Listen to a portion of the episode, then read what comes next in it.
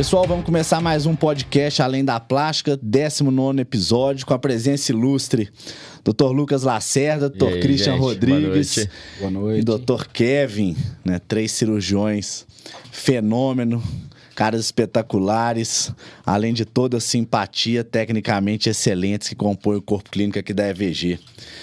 E hoje o tema, né, nós vamos falar um pouquinho sobre campanha, né, que é uma, é uma oportunidade que a gente cria, né, aqui na EVG, que ela é muito alinhada com o nosso propósito. A gente com um propósito claro de melhorar a vida das pessoas, é quanto mais pessoas a gente conseguir melhorar a vida, melhor, né? Então, em alguns pontos do- da nossa jornada, a gente busca trazer um pouco de acessibilidade a quem não tem condição né, de assumir o custo numa cirurgia em um momento, um custo cheio, vamos dizer assim, numa cirurgia. Né? Então, na campanha, a gente consegue realmente otimizar um pouco e trazer uma condição mesmo mais facilitada de pagamento, mais facilitada de preço para gerar essa acessibilidade. E essa próxima campanha nossa, que vai ser Maio 100, né, ela é decorrente de uma campanha que a gente faz anualmente, que é a Julho 100, mas julho, por ser um mês de alta, por ser um mês mais tumultuado na nossa agenda cirúrgica, a gente optou por agora reformular essa data e trazer né, a campanha para maio. Maio é o mês da mulher, mês das mães, né? Então nada mais nobre do que a gente poder oferecer isso, que esse é o nosso público, né? A campanha é direcionada para cirurgias de mamoplastia de aumento. Aí nós vamos conversar um pouquinho né, sobre expectativa, sobre o que, que vai ser feito nessa campanha. Eu vou começar então com o Dr. Lucas Lacerda, mais conhecido como Lucão aqui entre a gente. Lucão, fala pra gente um, né, um pouquinho de como que vai ser, quais vão ser as cirurgias que vão estar disponibilizadas, disponíveis nessa campanha, né? O que, que a paciente pode esperar da campanha? É, dentro da campanha, né, como já é uma campanha que já virou um- uma certa rotina pra gente, né, porque ela já é contínua, todo ano a gente faz. O nosso foco é a cirurgia de mama, principalmente mama de aumento, que é a cirurgia de prótese de mama, mas também a gente vai ter condições especiais para fazer mastopexia e cirurgias da mama, que seria de retirada de pele, retirada de glândula. Então, é aquela cirurgia que nas outras campanhas não entrou, que era mastopexia, mama redutora com prótese, agora a gente vai ter condições também para essas cirurgias. Ou seja, a gente abordar todas as cirurgias que vão estar ali dentro do âmbito da mama, né? A gente conseguir entregar da melhor forma possível para essas pacientes. Sim, na verdade, maio 100, né, serão 100 cirurgias de mamoplastia de aumento, só colocação de prótese de mama, feitas no mês de maio. Né, a gente vai fazer o lançamento dessa campanha agora, né? Vamos esquentar, vamos lançar, vamos agendar as consultas. Né, todo o corpo clínico da EVG de médicos e cirurgiões vai estar participando.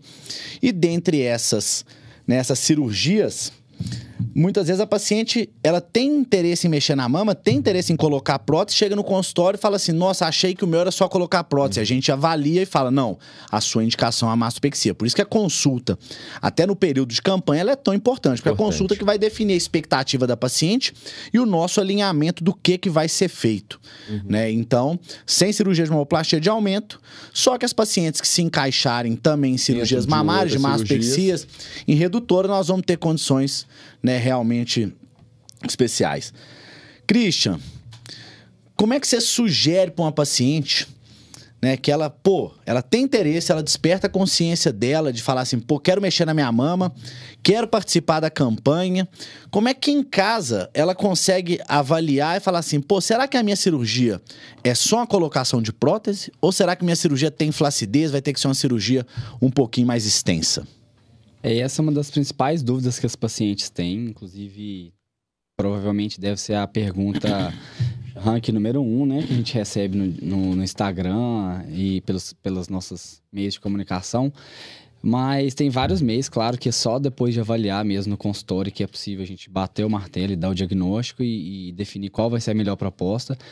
Mas tem, em casa, algumas, alguns pequenos sinais que a paciente pode observar, como, por exemplo, a altura da areola, que é o mais importante. Se é uma paciente que tem areola que já está abaixo do sulco inframamário, que é a dobrinha debaixo da mama, já percebeu que a areola já está abaixo desse, desse, desse nível, é um sinal que vai precisar ser feita uma retirada de pele, de glândula, porque já tem uma, uma flacidez importante. É, flacidez de grau moderado a elevado, então já praticamente eh, são mandatórios da, da, da indicação da mastopexia. E as pacientes que ficam reservadas a cirurgia de mamoplastia de aumento, que é só inserção de prótese, são aquelas pacientes que não têm muita flacidez ou nenhuma flacidez, que a areola está numa altura considerada ideal, acima do sulco, pelo menos.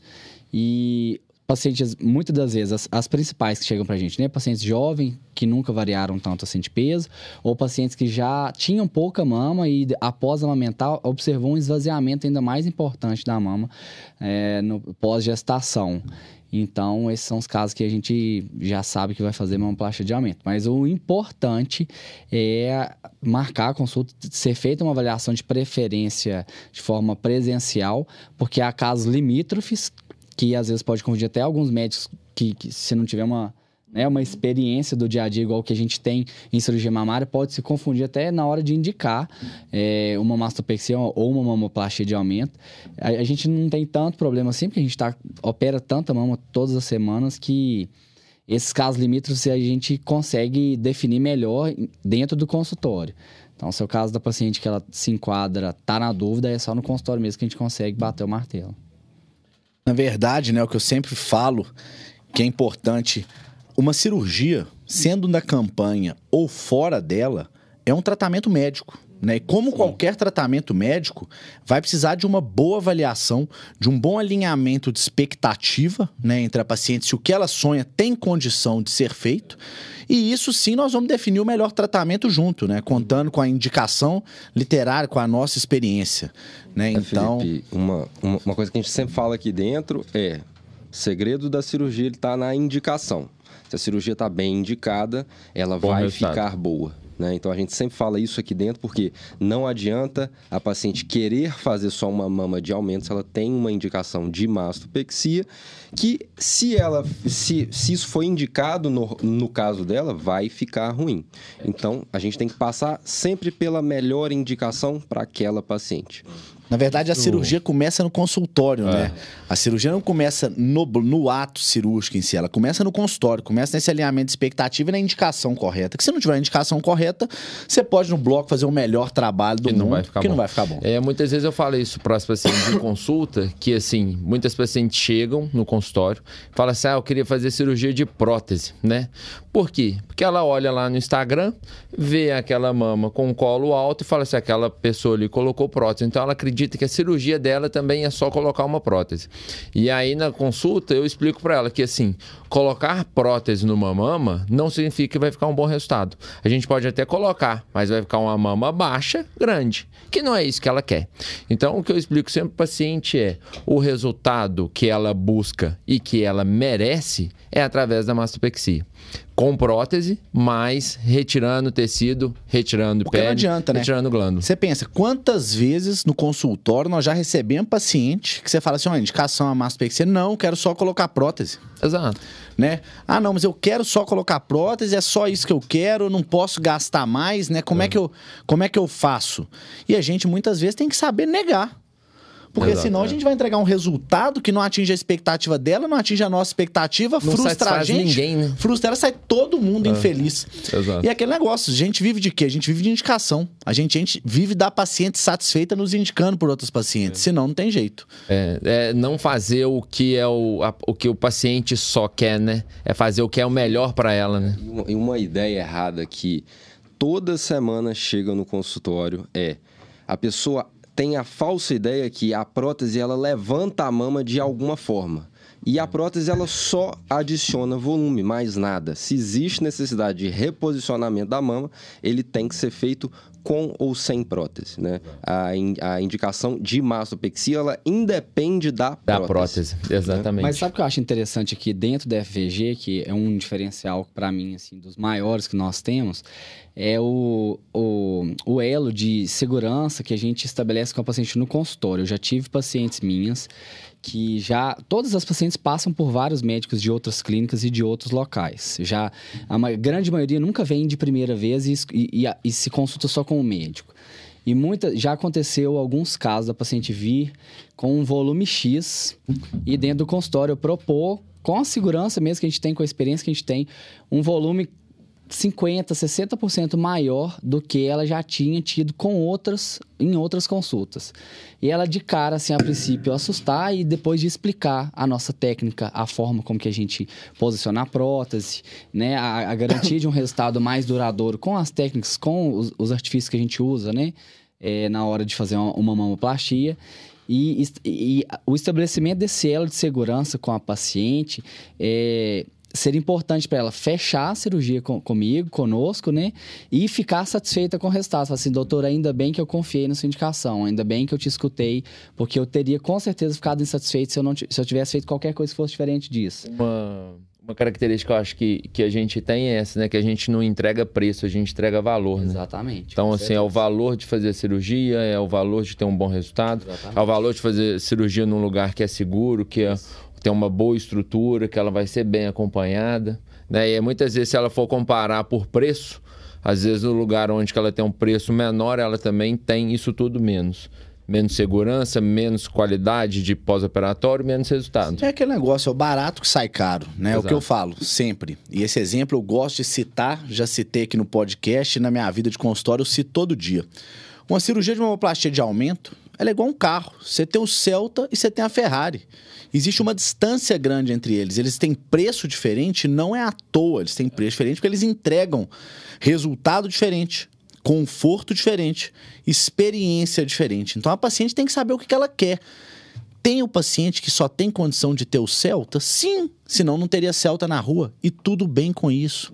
Agora, se a paciente está procurando realmente uma segurança máxima, o que tem de melhor em tecnologia, o que tem de melhor em experiência de atendimento pré e pós-operatório, né, e, e, e, de resultado, ela está procurando uma Ferrari. Sim. Né?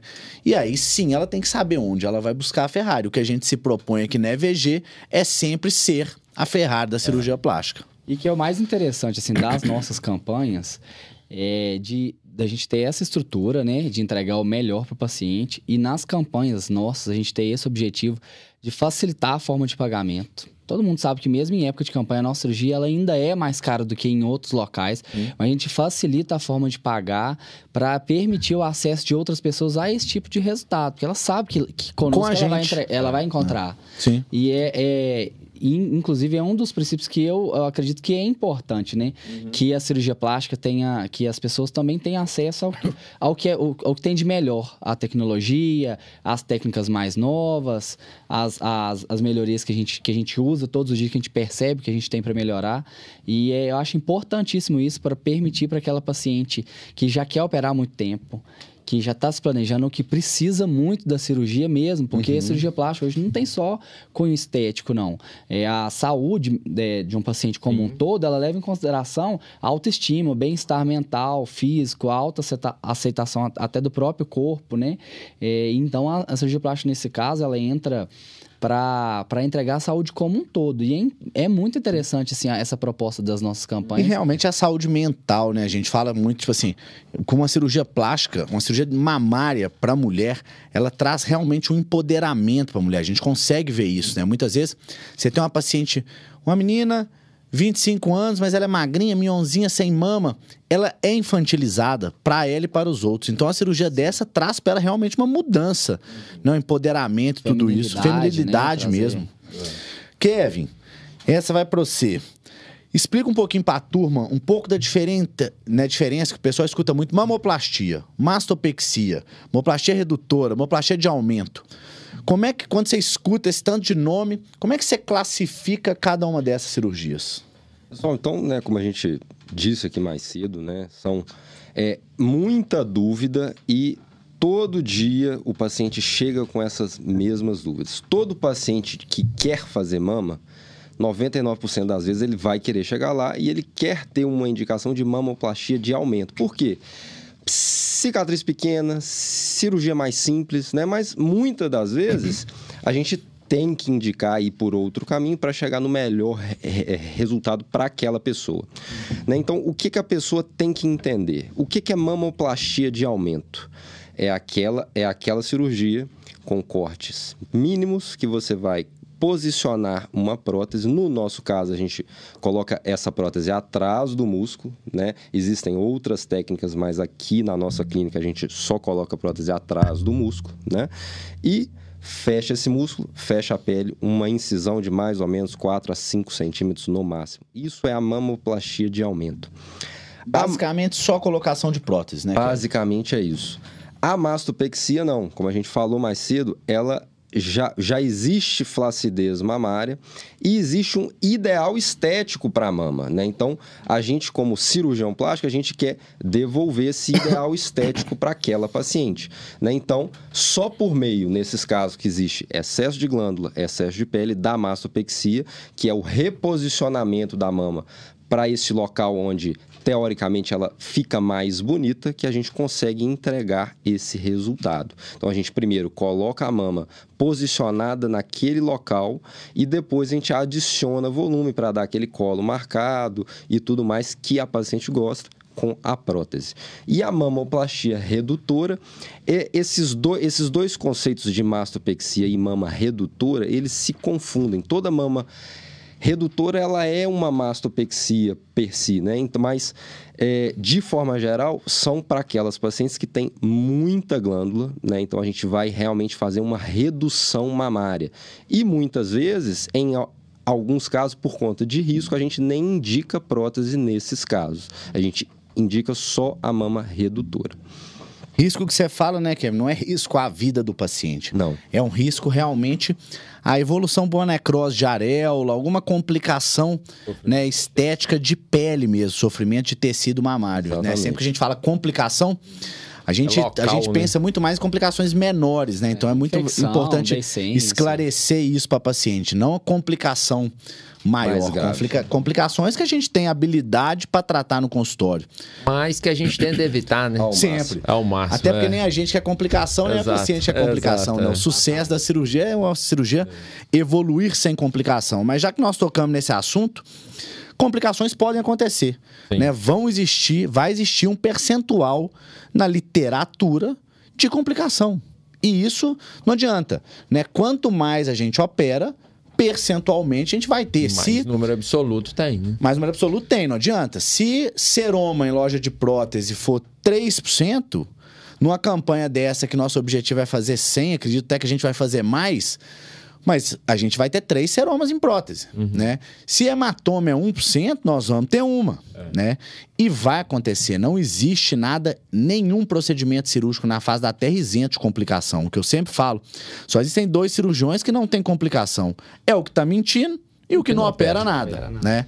Uhum. Então, então não adianta. Eu vejo muito, estava vendo um grupo de cirurgia plástica esses dias e vendo o pessoal né, criticando muito alguns resultados e tal. O que eu pensei com aquilo? Eu falei, fiscal de obra pronta é fácil, né? O cara que é fácil criticar, é fácil sem saber o que, que aconteceu do outro lado, porque toda história tem, né? Tipo assim, aquele negócio, paciente deu seroma. Por que que deu seroma? Foi a técnica? Foi a paciente que movimentou no pós-operatório? Foi a prótese que causou uma reação inflamatória maior que o normal? Né? Então, assim, são respostas que a gente nunca vai ter a resposta certa.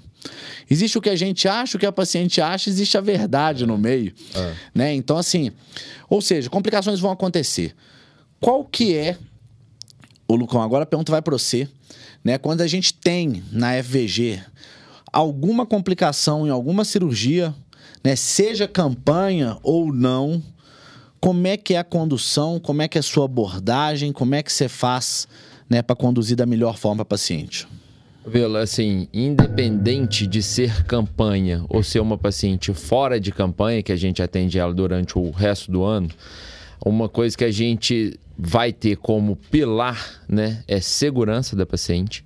O segundo pilar é o resultado que a gente vai ter para que a gente vai entregar para esse paciente. Então isso não vai mudar, não faz diferença para quem está atendendo se era uma paciente que ela veio para você como campanha ou não.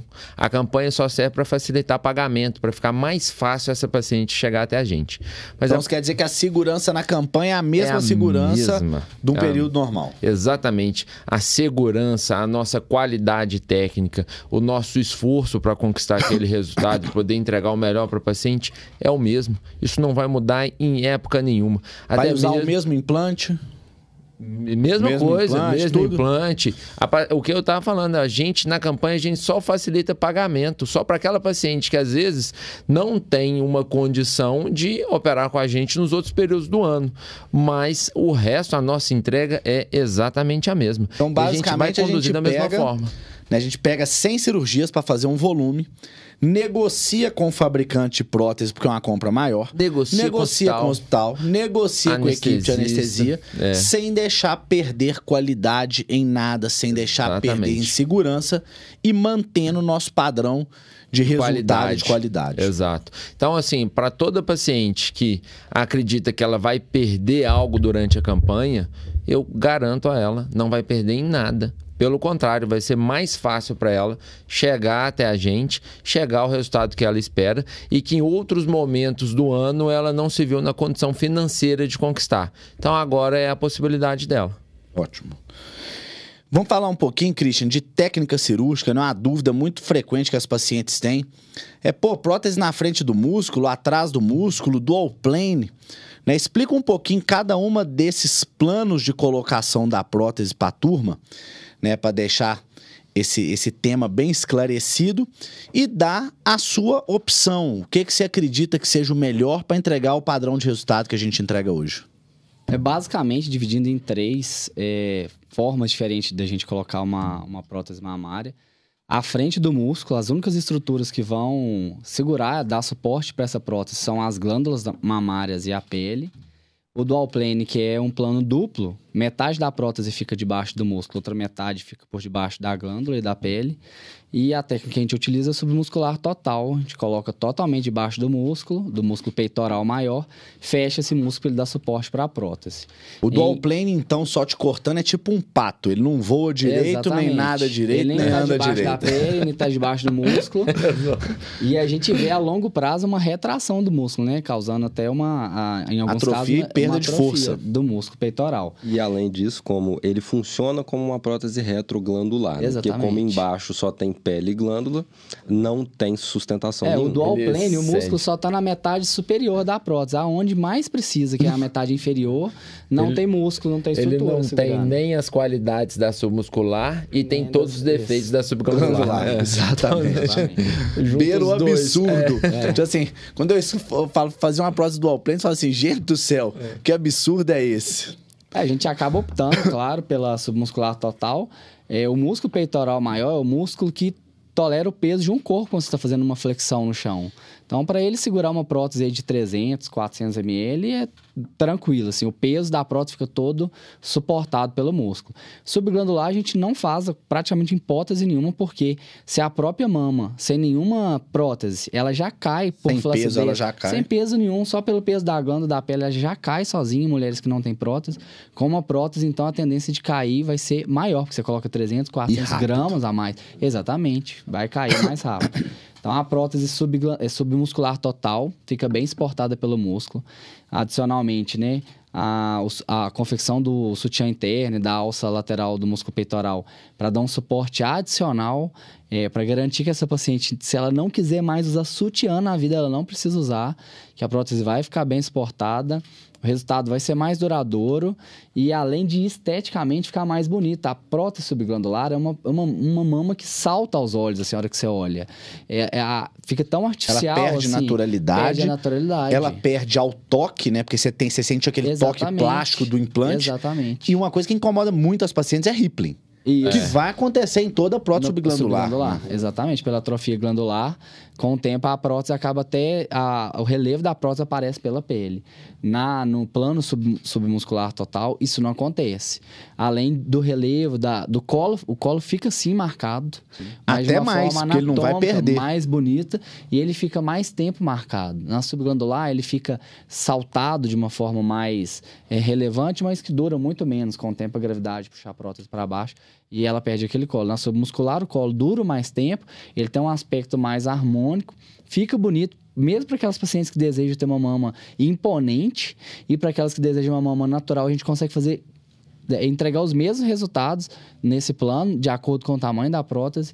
Então, ele dá uma gama muito maior de, de entrega, né? Eu acredito É o que assim. eu falo, assim. As queixas das, das pacientes da prótese subglandular, a gente corrige com a prótese Exatamente. retromuscular. Então, para que, que você vai fazer uma prótese retroglandular? Exatamente. Pra ter problema, dor de cabeça, paciente enchendo pra operar o saco. paciente duas vezes. Operar, pra operar duas vezes. eu ouvi uma vez, assim, eu achei até estranho. Ah, eu sempre coloco subglandular primeiro para preservar um plano caso no futuro ela faça uma segunda cirurgia. Eu acredito que a gente já tem que fazer dar certo Exato. de primeira, de né? primeira. Você não precisa não faz sentido algum você, você preservar um plano. Com qual certeza. sentido faz isso? Kevin, Fala um pouquinho, continuando em técnica, né? Já que nossa técnica é retromuscular total, é o que a gente acredita que vai dar sustentação, é o que vai dar um resultado para paciente duradouro a longo prazo, né? E uma coisa que participa muito dessa dessa parte técnica é realmente o sutiã interno, igual o Christian falou. Explica um pouquinho o que é o sutiã interno, como ele é feito, se é feito em todos os casos, né? E o que, que ele traz de sustentação para paciente, tanto inferior quanto lateral. Exatamente. Então, assim, quando a gente fala de sutiã interno, né, esse é um termo que ficou muito banalizado, que todo mundo fala e boa parte das pacientes elas não entendem muito bem o que, que é. Inclusive hoje no consultório, uma, eu, eu, atendi uma outra paciente que ela queria fazer uma mastopexia e ela não queria prótese e perguntou se a gente poderia fazer um sutiã interno numa mama sem prótese. Né? Então, a primeira coisa que a gente tem que entender é sutiã interno ele serve para sustentação de prótese. Não existe sutiã interno para sustentar mama sem prótese. Mama sem prótese ela vai ceder conforme ela já iria ceder com o passar dos anos. Né? Então. Porque a, a, mama sem prótese ela é como se fosse uma prótese glandular. Né? Exatamente. Né? É, ela vai ceder mais rápido, né? No tempo natural da vida daquela pessoa. Então, pr primeiro ponto, sutiã interno, ele é para sustentar a prótese. Então, por que, que ele foi criado e por que, que a gente usa ele hoje, né? É, então, as duas principais queixas, né, que toda paciente de prótese ela vai ter ao longo dos anos é minha prótese cedeu, eu não tenho mais colo, ou quando eu deito, a minha prótese vai lá para debaixo do braço. Então, essas sustentações inferiores e laterais, elas vêm para isso, para a gente excluir esse tipo de queixa ou minimizá-las ao máximo. Né? Então, hoje a gente faz isso como? A gente há alguns anos atrás a gente já isso já era feito com a sustentação muscular, né? E hoje a, a, gente ainda faz uma sustentação adicional com um fio especial, que é um fio que a gente chama de fio farpado, né? Que a gente faz uma sustentação adicional do músculo, tanto lateral quanto inferior. E a gente reduz dessa forma, a gente praticamente zera tanto essa queda lateral quanto inferior desse, dessa, dessa prótese. E isso né, reduz também a loja da prótese, que é onde a prótese fica, reduzindo seroma né, e outras complicações. Beleza, Lucão, essa vai para você. Manda. Teste da caneta. O paciente está lá no espelho em casa, de frente pro espelho, olhando para a mama e fala assim: pô, não entendi o que, que o Dr. Christian falou de areola um pouco mais baixo do que o sulco e tal. Ela tá em dúvida ali ela não sabe bem. Aí ela fala assim: pô, eu já ouvi falar em teste da caneta. Se dá certo, não dá certo, é um bom parâmetro, é uma boa referência para aquela paciente que está em casa e ouvindo a gente. Tá né? em dúvida, que né? tá em que dúvida, que vale a pena dar aquela levantadinha, é. colocar a caneta é. e soltar ou não? Exato. Então, assim, o teste da caneta é um teste prático que toda paciente pode fazer em casa para definir se a cirurgia dela indicada, né? Vai ser a cirurgia de prótese, que é o que a gente chama de mamoplastia de aumento, que é só colocar a prótese e aumentar a mama, ou se ela tem que retirar tecido, tem que retirar a pele, tem que retirar a glândula. Então o que que é? É simples levantou a mama, colocou uma caneta embaixo da mama e solta a mão para prender essa caneta. Se a caneta ficar bem segura, não tem jeito. Essa paciente ela vai precisar fazer uma cirurgia de retirada de pele, retirada de tecido glandular. Agora, se a mama dela não segura a caneta, Beleza. Essa é uma paciente candidata a gente fazer a cirurgia só de aumento da mama, só com prótese. Então, assim, ah, se você está em casa e pensou, ah, minha mama eu consigo segurar não só a caneta, eu seguro um estojo inteiro, uma mochila escolar. Não tem jeito. Isso daí é cirurgia mesmo, mastopexia ou mama redutora. Lucão, então vamos lá. Então, para quem está em casa, né? Então você tem algumas formas. Você está tá na dúvida e quer ter uma prévia de quando você vai para consulta já e meio que sabendo, então a gente tem acho que três formas, né? Que o Christian falou, então, se sua areola, né, o bico do peito tá acima do suco da mama, provavelmente mamoplastia de aumento. de aumento. Fez o teste, o teste da caneta ele deu positivo, é. né? provavelmente você vai precisar de, um, de uma mastopexia. E outra forma, você chega em casa, pega uma fita métrica, aí você, você vai medir da sua fúrcula, que é esse ossinho aqui que tem no meio do, do seu peito, até o início do bico do peito. Se tiver muito além ali de 18 centímetros, também provavelmente você vai precisar é. de, uma, de uma mastopexia. Então, para quem está tá em casa aí, você tem esses três testes ah, aí para você tem fazer. Tem um também bom, que é olhar de frente pro espelho e olhar no meio do braço. Se estiver no meio do braço, tá bom. Se estiver abaixo também é, é outro. Não tem jeito. Ó, você olhou, se tá em dúvida, provavelmente é mastopexia. Quem então, tem a mama pequena sabe que é para aumentar só, não tem jeito. Então está fácil, é bom que a é. turma já chega para consulta, tipo é, assim, todo mundo já tá já. testado. Yeah. Ó, dos quatro testes aqui, você passou em três, você passou em dois. Aqui é uma coisa engraçada, né? A gente nunca tem paciente que chega no consultório e fala assim, doutor, eu vim para fazer uma mastopexia. Fala, é. não, meu querido, o seu é só prótese. é sempre o contrário. É. então, provavelmente já vai esperando uma massa te deu dúvida, vai esperando a mastopexia. Christian, a gente já falou, né, diferença de mastopexia para mamoplastia de aumento, mas muitas vezes o paciente não entende a diferença de preço entre essas duas cirurgias, né? Então, a mastopexia é uma cirurgia mais cara por ser mais elaborada, né, ter um tempo cirúrgico maior, enquanto a mamoplastia de aumento é uma cirurgia mais simples, mais rápida, num tempo cirúrgico menor, né? O...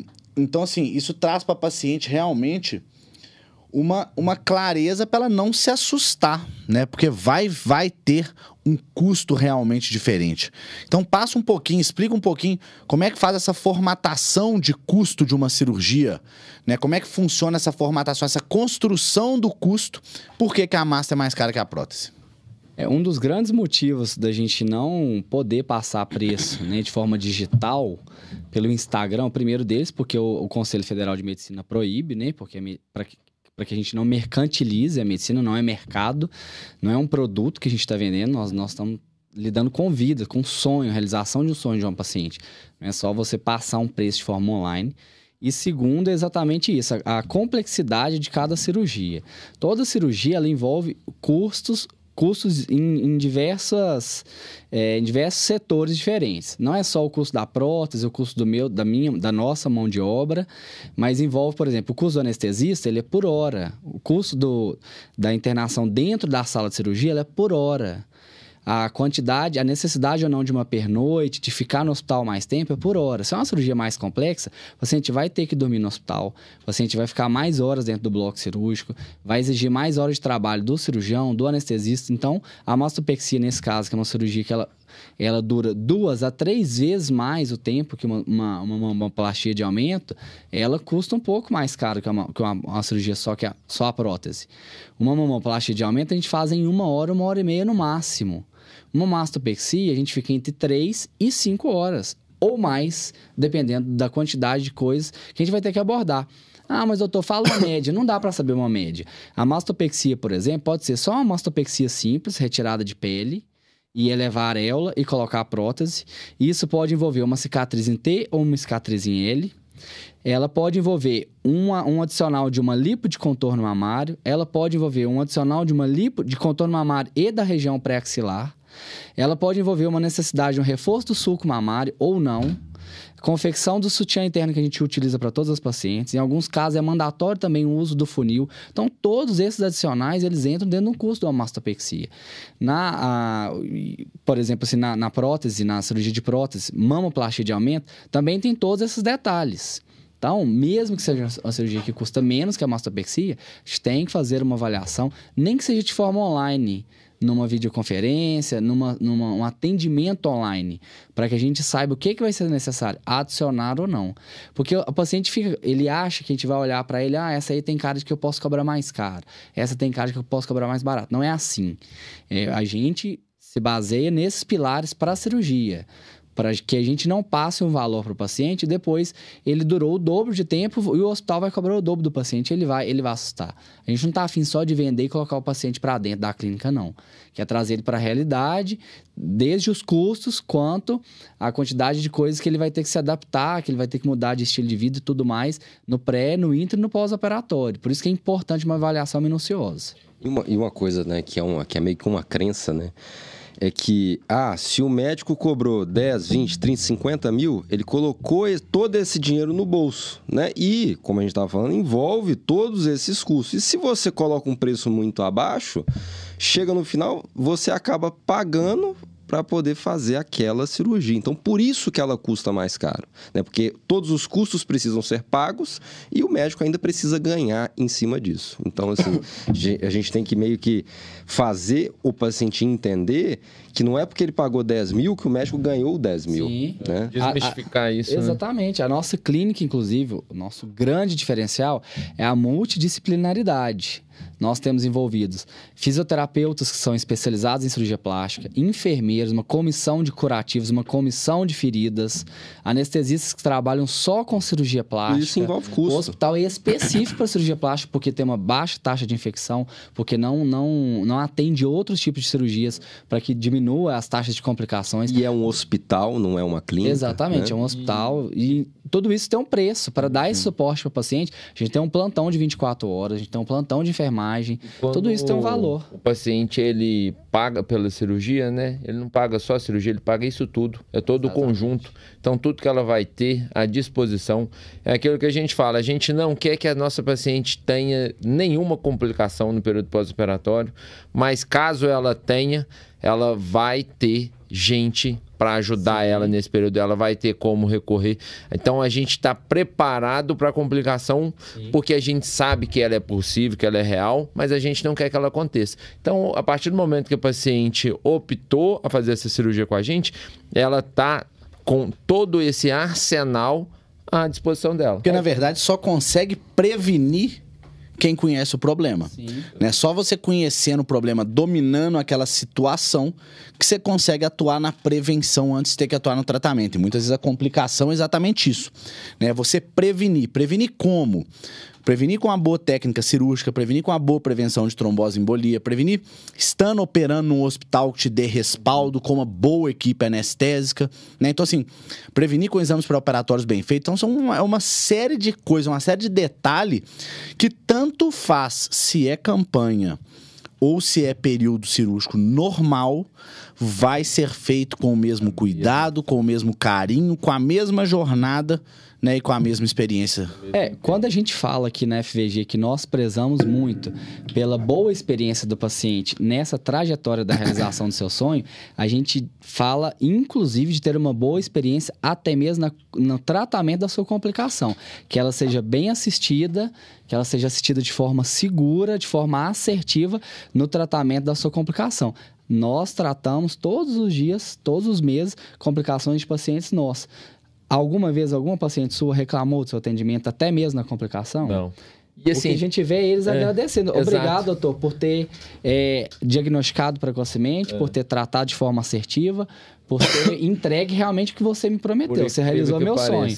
Teve um percalço, demos um passo para trás para dar mais dois para frente. Mas mesmo no tratamento da complicação, a gente mantém firme o nosso propósito de garantir uma boa experiência para os pacientes. E aquele negócio, a gente busca satisfação, né? Então, mesmo diante da complicação, pode ser que aquela atingir aquela satisfação seja um caminho mais árduo, um caminho um pouco mais demorado. Mas o nosso objetivo que a gente preza sempre é levar o paciente ao que a gente prometeu, ao que a gente combinou, que é entregar uma paciente feliz, satisfeita. Até porque a gente vive de indicação, né? Então, assim, pode ser que demore um pouco mais, um mês a mais, dois meses a mais, mas o objetivo é dar a mão para paciente, acolher, estar tá do lado e buscar o resultado final. E muitas vezes essas pacientes, né, que tiveram uma complicação, elas ficam muito mais satisfeitas do que outras pacientes que não tiveram complicação nenhuma, Sim. exatamente porque elas entendem que a gente está com ela do início, a partir do momento que ela conheceu a gente no consultório, até o final quando ela fala assim: estou satisfeita com o meu resultado. Então, se teve uma complicação, mas ela percebeu que em momento algum a gente eximiu da culpa, a gente fugiu, a gente falou que não tinha nada, que a gente não ia precisar abordar em nada é, a gente vê, tem uma postura totalmente diferente, que é ficar ao lado, falar com a paciente, vamos lá, vai dar certo, a gente vai melhorar. Até porque a complicação... Os reconhecem isso. Né? Reconhece, a complicação não existe uma culpa, né? Não é aquele negócio, a culpa é sua, a culpa é minha. Não, não até porque a gente sai de casa para fazer o nosso melhor, é. né? Então, não existe esse negócio, a culpa é, o negócio é, não tem culpa o lado da culpa, né? Quem... Volta ao raciocínio não tem a culpa nossa ou a culpa da paciente. O que acontece é o seguinte: nós precisamos buscar um resultado final. Então nós vamos ter que dar a mão, esquecer né, se foi o ovo ou a galinha que nasceu primeiro e chegar né, na, na busca desse resultado. É, a medicina, a cirurgia plástica, como uma ciência da medicina, nosso corpo. Não é, é exato. É, não é exato, não, mas não, não se trata de uma ciência exata. É, tem várias, várias incógnitas que, que aparecem no meio do, do tratamento que tem que ser abordadas. E por isso que um bom treinamento, estando trabalhando em equipe, a gente está sempre atento para interromper Sim. aquele ciclo de complicações na, na, o mais precoce possível. Kevin, Agora o seguinte, vão ser, né, todas as cirurgias, igual a gente falou, vão ser realizadas as consultas prévias essas cirurgias para a gente avaliar as indica a indicação correta para cada caso. As consultas podem ser tanto presenciais quanto online, como é que vai funcionar essa logística, né? A paciente que é de fora do estado, às vezes paciente fora do país, como é que ela pode fazer para adiantar e conseguir participar da campanha? Então, assim, é, é o nosso esquema de consultas normais, né? Então, hoje a gente atende presencial, que é o melhor dos mundos, né? Que é muito melhor você é, avaliar aquela paciente presencialmente, você olhar a qualidade de pele dela, às vezes pegar, sentir para poder fazer a melhor indicação. Mas a gente sabe que para quem mora fora da, daqui de Belo Horizonte, fora, fora do estado, às vezes até fora do país, isso fica muito difícil, né? E hoje a gente tem esse advento aí da consulta online, que ela é mais do que é, a, a adequada para a gente conseguir fazer essa avaliação, né, da indicação dessas nossas pacientes dessa campanha. Então, para você que é de fora, a consulta online tá aí para isso. Agora, só não vale se você for de Belo Horizonte e querer, querer fazer consulta online, online que acontece. É, acontece. É o povo é preguiçoso. É. Esses dias, hoje mesmo eu fiz uma consulta online, né, a paciente falei assim: "Pô, mas da onde que você é?" É, né, da onde você, eu falei com ela, onde você mora? Ela falou, ah, eu moro na Pampulha. Eu falei, pô, você não veio aqui? Ela, ah, não, mas eu tô na Inglaterra. Eu falei, ufa, tipo assim, pelo menos isso, né? Porque assim, realmente algumas vezes pode comprometer o exame físico, né? A consulta online ela é ótima, adianta, mas se você tem uma mama que está ali na linha entre um amasto com prótese, realmente há necessidade de palpar, necessidade de tocar, para a gente conseguir entender qual que é aquela textura daquela pele e o que, que ela vai ter de resultado, né? Então, realmente, a consulta presencial é muito melhor. É. A online é uma estratégia que a gente usa, né, em alguns casos, para poder para o paciente não tem como ter dois custos, vir aqui no Brasil ou vir ou em outra cidade para se poder se preparar. Ele já vai vir aqui para o procedimento cirúrgico, né? É, já. O mais importante é lembrar que a consulta online não substitui de forma nenhuma a consulta presencial. O que, que ela faz? Ela vai adiantar para aqueles pacientes que moram fora de Belo Horizonte, fora do estado ou fora do país, para a gente fazer uma primeira avaliação, deixar uma interrogação da nossa conduta, encaminhar os exames pré-operatórios para quando ele chegar até Belo Horizonte já está tudo ok. Mas essa paciente ela vai vai chegar com alguns dias de antecedência e vai ser novamente avaliada em consultório, presencialmente, antes de ir para o bloco cirúrgico, para garantir que aquela nossa conduta que a gente já planejou e a gente está pretendendo fazer vai realmente encaixar porque a gente viu de forma online. Então, pessoal, e fica a dica, a consulta online, ela não substitui a consulta presencial em cirurgia plástica. Todas vocês que passam numa avaliação prévia eh, de forma online, vão passar também no consultório, nem que seja um ou dois dias antes da sua cirurgia, para a gente garantir que, que vai ser feito tudo de modo mais assertivo possível. Fechou. Lucão, qualquer cirurgião da EVG está apto a realizar essas cirurgias na campanha? É até uma brincadeira, né? Não só da cirurgia da campanha, qualquer uma. A gente está apto assim, a realizar todas as cirurgias dentro aí do grupo da cirurgia plástica. Acho que assim, o nosso grupo, né, as, o corpo clínico da FG são pessoas muito capacitadas e a gente tem um alinhamento de conduta muito semelhante, né? Assim, a gente opera de forma técnica parecida, a gente conquista bons resultados de forma parecida. Então, se uma paciente ela consultar comigo, quiser operar comigo, é mais porque ela gostou do meu estilo, um pouco mais do que do estilo do Christian, do Kevin ou do seu. É, não, mas assim, é possível. Existe né? a simpatia. Simpatia, um Nem cara é desembolado, exato. Eu não tenho um cabelo assim, mas assim, eu tenho um carisma assim, que ganha. Meu cabelo tá mais parecido com o do Bino. ah, ou no caso, a falta dele, né?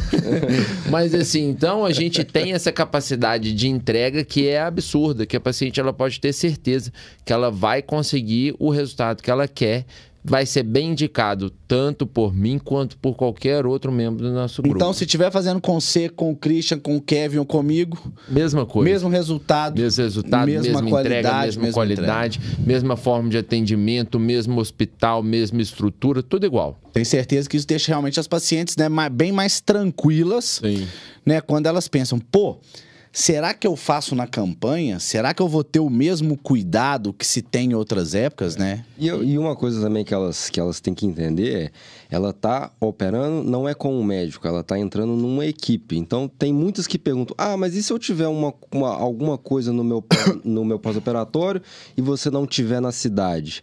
Eu falo, vai ter algum outro médico igualmente capacitado para poder te ver aqui a qualquer hora. É. Ela nunca vai ficar sem assistência, ela pode ter certeza. É a diferença. O Christian viaja até mais, mas eu, Kevin e o Lucão, a gente, a gente tá sempre aqui. Exato. Mas eu vou falar pode uma coisa. Confio, carnaval, confio de olhos fechados. Porque assim, confio de olhos fechados. Se uma paciente minha precisar voltar pro bloco e eu não estiver em Belo Horizonte, qualquer um da nossa equipe vai fazer exatamente a mesma coisa que eu faria, porque a gente o nosso tratamento ele é padronizado. A gente os nossos casos a gente estuda em grupo, a gente planeja em grupo, a gente está todo dia junto. Exato. Pô, eu tô mais com vocês do que com a minha família. Então assim, a gente praticamente faz exatamente as mesmas coisas, estuda os mesmos temas. Então, trabalhar em equipe, a paciente entender que ela está sendo operada por um médico que está dentro de uma equipe desse gabarito, é ela entender que independente da situação situação, ela vai ser atendida mesmo uma situação de emergência que o médico não possa atender naquele momento, por um médico igualmente capacitado que faz um tratamento padronizado, que é o que faz a gente entregar resultados tão bons quanto do Felipe, que tem anos na nossa frente, né? Que, que formamos muito tempo depois, porque pelo menos, né? A, a, regra dentro da equipe é a transferência de conhecimento, de, de preocupar não só de você operar o seu paciente, como ensinar a gente, passar para a gente, desde quando a gente começou a trabalhar com você, gente, vai por esse caminho, que dá certo. Dá certo comigo, vai dar certo com vocês também. Eu acho que isso é uma, uma, um diferencial bem grande nosso. Boa. Christian, fala um pouquinho, né?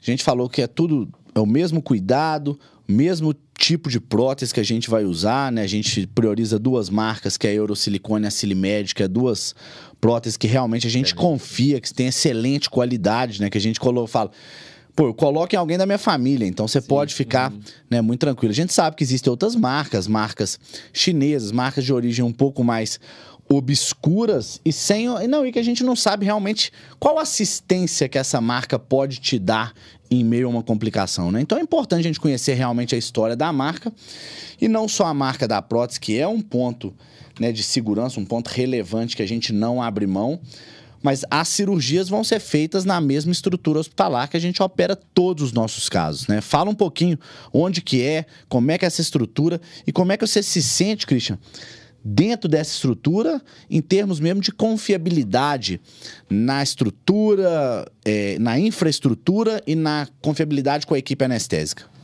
É, o que, acontece? A paciente que opera no, no, nosso dia a dia, que opera na campanha, não vai ter diferença nenhuma. Ela vai ser atendida na mesma unidade que a gente atende, vai ser operada no mesmo hospital, que é o Hospital São Rafael, pela mesma equipe de anestesista e pelos mesmos cirurgiões, é claro, né? A, a palavra-chave da organização das nossas campanhas, que essa não é a primeira, né? Já fizemos várias nos últimos anos, é organização. A gente mobiliza mais gente para o bloco, a escala de anestesista é maior, a escala de cirurgiões é maior, para que o mesmo. É, se, uma cirurgia ela demanda dois cirurgiões, um anestesista e uma, uma instrumentadora, ela vai ter essa mesma equipe envolvida na cirurgia dela. Então a gente or, se organiza para mobilizar essa equipe, para ela estar tá dentro do bloco, para poder dar assistência necessária.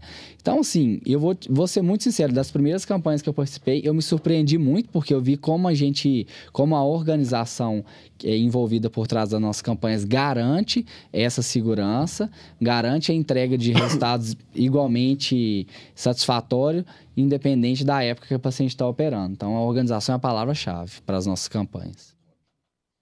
Kevin, fala um pouquinho, né? Muitas vezes a paciente uma coisa que trava a paciente é o medo.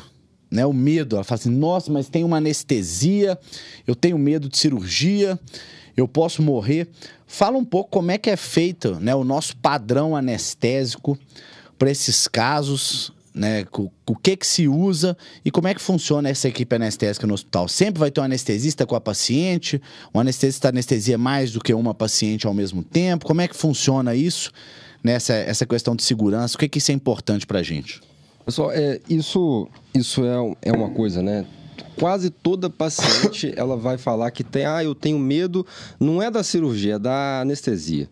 Né? Isso vem de uma, de uma crença mais, mais antiga, né? Que tinha o risco da anestesia geral, né? Então, falar um pouquinho aqui do tipo de anestesia que a gente faz nas nossas cirurgias de mama e da nossa equipe de anestesia. Né? Então, para prótese de mama, a gente não vai fazer a anestesia geral, a gente vai fazer a anestesia local. Então, o que, que eu falo sempre? Ó, você vai entrar na sala, pegar uma veia, vai dormir e daí para frente você também não vê nada, você não vai ter tubo na boca e vai ser só a anestesia local, que é um bloqueio intercostal que a gente faz, super seguro, e isso também mantém a nossa, a nossa paciente sem dor durante um período pós-operatório um pouco mais prolongado.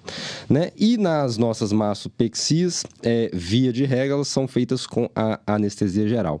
Que a paciente pode ficar hoje despreocupada é, uma, é um dos tipos de anestesias mais seguros que existem hoje.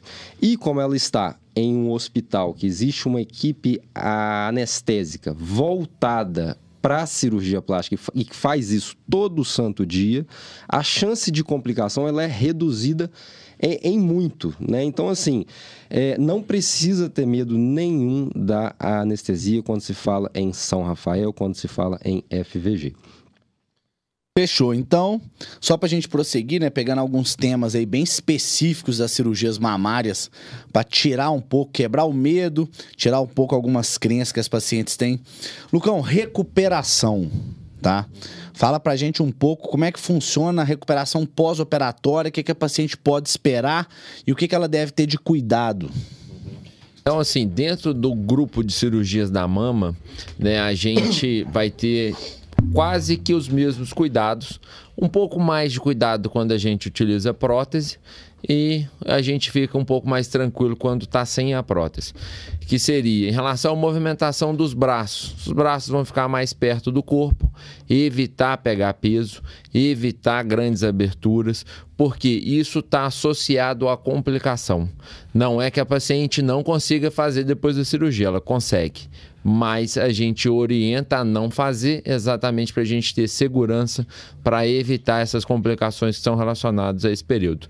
Então, evitar abrir o braço, evitar pegar peso, usar as medicações conforme a gente orienta. A gente já deixa medicação para dor, medicação para evitar trombose, que é uma grande complicação e é uma complicação grave que a gente tem dentro da cirurgia plástica usar o sutiã de compressão, porque ele vai ajudar a gente no posicionamento dos tecidos e no posicionamento da prótese. Então, quando o paciente colocou prótese, a gente às vezes precisa movimentar essa prótese, a gente vai usar do sutiã que a gente coloca nessa paciente no pós-operatório para a gente poder movimentar essa prótese e a meia que também serve para proteção contra trombose, tá? Então a gente tem um grupo aí de, de que ele vai ter tanto de cuidado da própria paciente, quanto de cuidado nosso, que é através de meias, cintas, sutiã e, e medicação,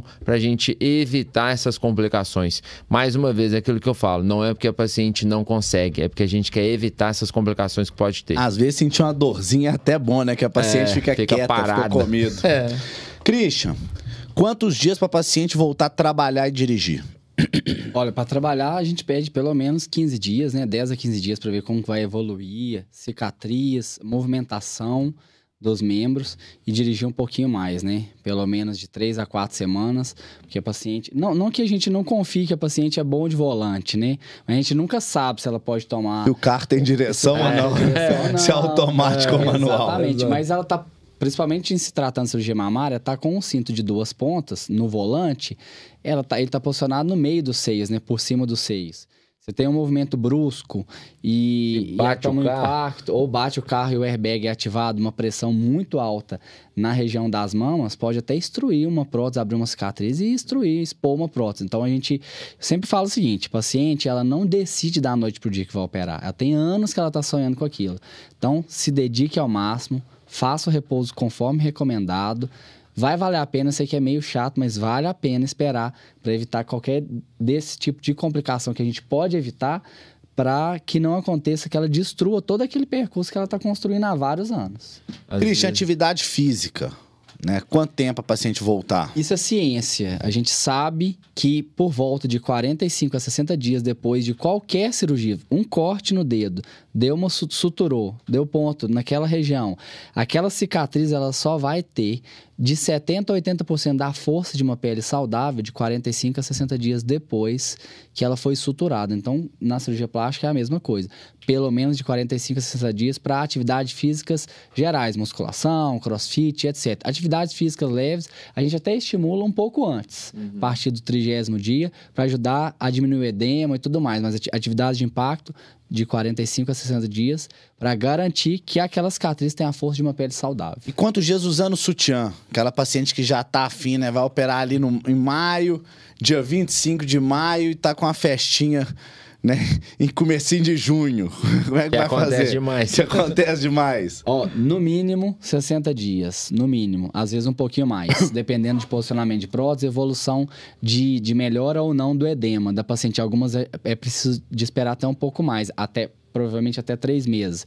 Mas não tem essa, a gente cobra é, isso das pacientes para garantir que o resultado que a gente combinou, que a gente viu no consultório, que a gente, previ, que a gente previu, que ele vai ser garantido através desses artifícios que a gente vai cuidando. E, o resultado depende delas também, né? Pode falar. Outra coisa assim também, não, não existe número fixo, né?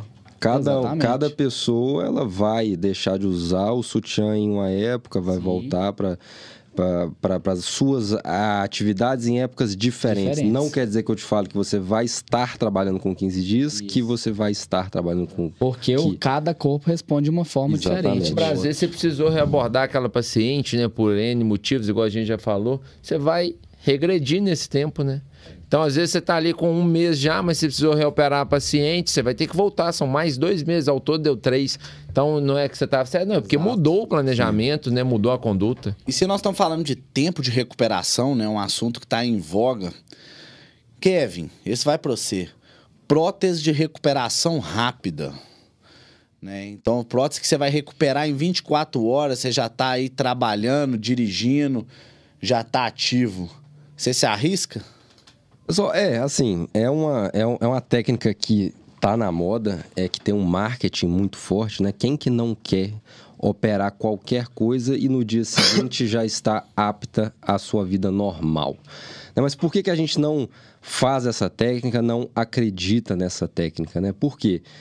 Por aquilo que o Christian falou ali agora. Cicatrização do corpo, até então, onde eu sei, a gente não conseguiu acelerar. Né? Não existe então, não remédio, não comprimido exatamente. que vai acelerar então, esse processo. assim, como que você fez um corte, abriu o seu músculo, colocou uma prótese, está tenso, como que em 24 horas eu te falo que você pode voltar para a musculação?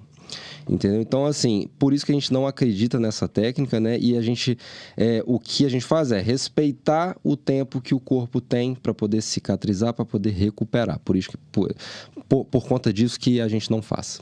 Quando a paciente me pergunta, né, de de recuperação rápida, eu sempre falo, você vai no Google, você vai digitar fases da cicatrização no Google, né, que aí você tira todas as suas dúvidas. Isso está no primeiro capítulo, talvez, do nosso livro de fisiologia, né? Então, igual o Kevin falou, não existe medicação para isso. Vai no Google, faz da cicatrização. Lá você vai ver um gráficozinho que ele tem três linhas e essas linhas representam realmente três fases desse processo, né? Que é a fase inflamatória, proliferativa e de maturação. E esse gráfico vai a nível celular de 0 a 15 dias. Então a gente não pede 15 dias para volta para atividades básicas sem peso à toa, não. A gente pede isso baseado na literatura. Ciência, né, da, na ciência, científico. estudo científico de fase da cicatrização. Então, não é porque a gente não acredita que seu corpo não seja capaz é porque a ciência mostra que a gente tem que ter cuidado, a gente tem que saber respeitar o corpo, né? Quando a gente está buscando. Você pensa, uma cirurgia é um sonho, custa caro, você tem que abrir mão de um tanto de coisa para fazer e você não vai respeitar seu corpo 15 é. dias. Eu acho então que vai fazer outra coisa. Tem, tem assim, dois pontos importantes nisso, né? O primeiro, o negócio você falou, a gente tem fases da cicatrização e isso são estudos que já tem aí 100 anos, 120 anos, que isso já é sabido, que todo mundo já vem acompanhando, então isso já foi comprovado de forma laboratorial que existe um tempo para cicatrizar.